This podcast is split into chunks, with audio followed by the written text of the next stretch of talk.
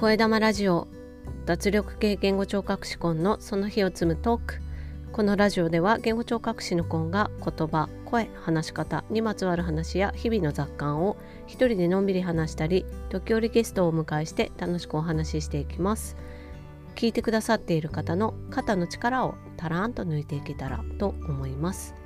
今日は7月12日月曜日です。今日の札幌はとても暑かったです。最高気温は27.4度。ということで今年一番なのかな？うんそれぐらいですね、えー、今日から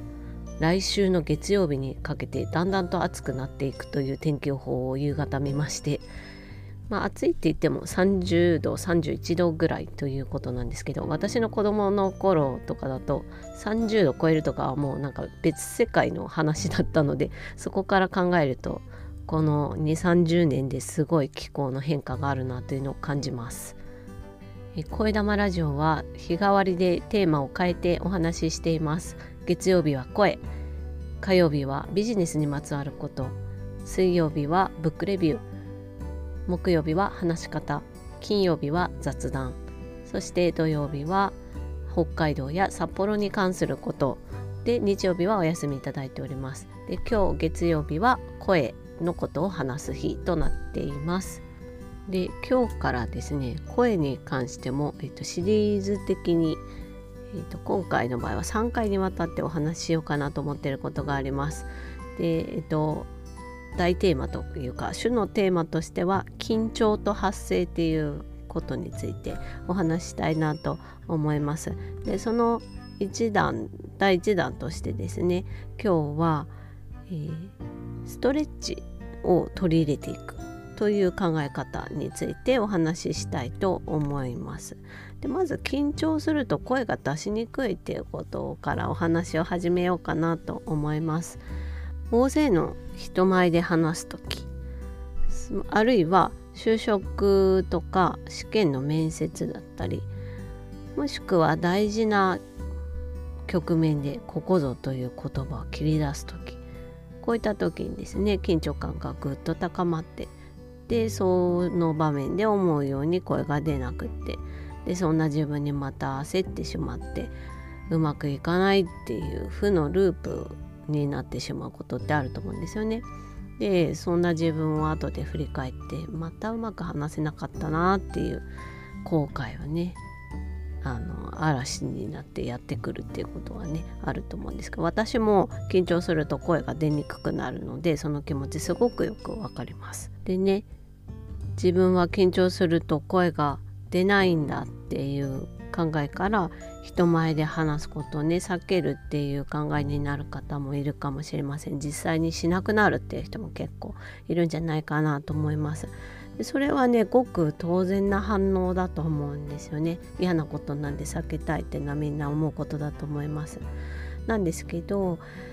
いつまでもね緊張すると声が出ない自分っていうままでいてそのそういう自分に嫌だなっていうことでいいのかなっていうのが私は思うんですよね。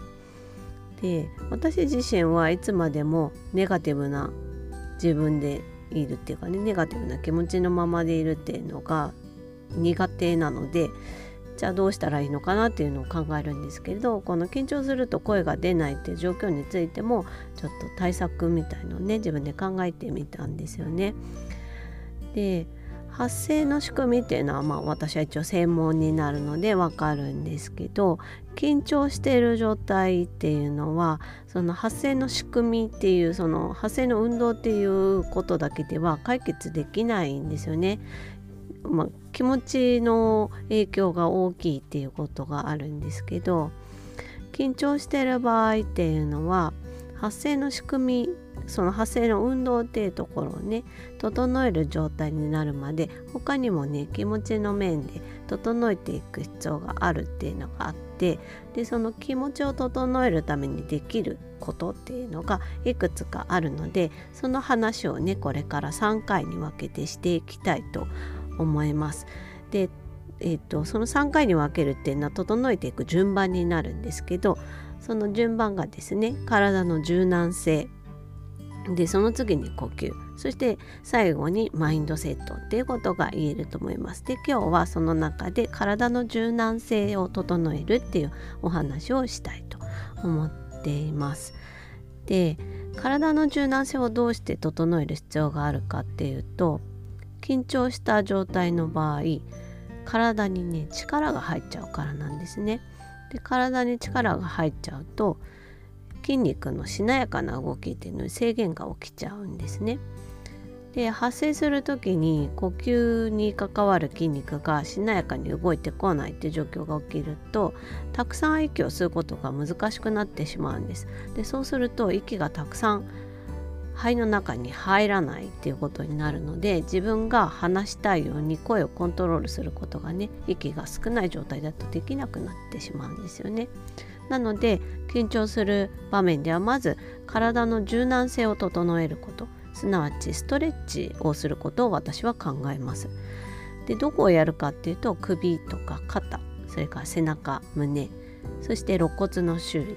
っていうところのねストレッチを中心に、まあ、理想としては全身のストレッチができるといいんですけど、まあ、そんな時間がないよっていう場合ですとかあと直前にね話す場面の直前に何かしたいということもあると思うんです。私の場合は人前で歌を歌うっていうことをねライブをやってた時期があるんですけどその時もライブの本番の前にやってたのは、えーと胸それから背中そして体の横側ですね脇腹っていうのかな？のストレッチを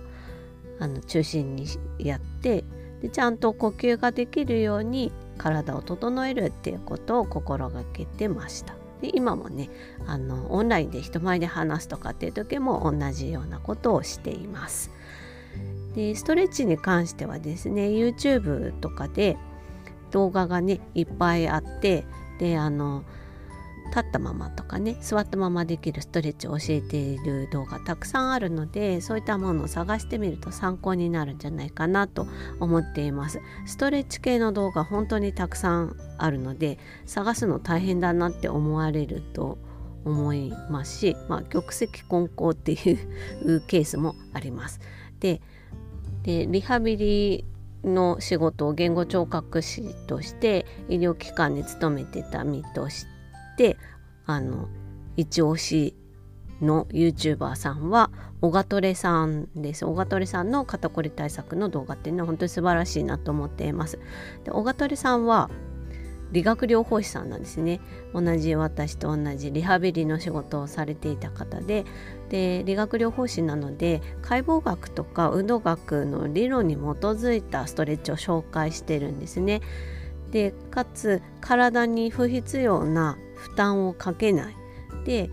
効果的にこう筋肉のあのしなやかに保つ。ためのストレッチっていうのをあのやり方をね紹介されていて本当に素晴らしい動画ばかりなので小ガトレさんの動画ぜひ見てほしいなと思います。で小ガトレさん本当にたくさんの動画紹介されてましてあの肩こり対策に関してもいくつかあるんですけど、まあ、時間の長さだったりとかいろんなバリエーションがあるので体の硬さに合わせた動画とかもあったりするので、まあ、その中からいろいろご自分で試してみて自分に合ったものっていうのを選んでみるっていうのが一番いいんじゃないかなと思っています。というわけで今日はですね緊張と発声の関係性っていう部分でそのいつまでもね緊張してるから自分声が出ないんだっていうこと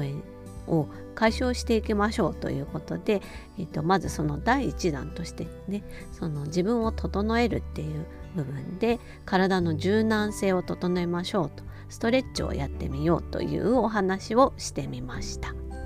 で来週の月曜日に続きとして今度は呼吸を整えるっていうその呼吸の整え方についてお話ししたいなと思います。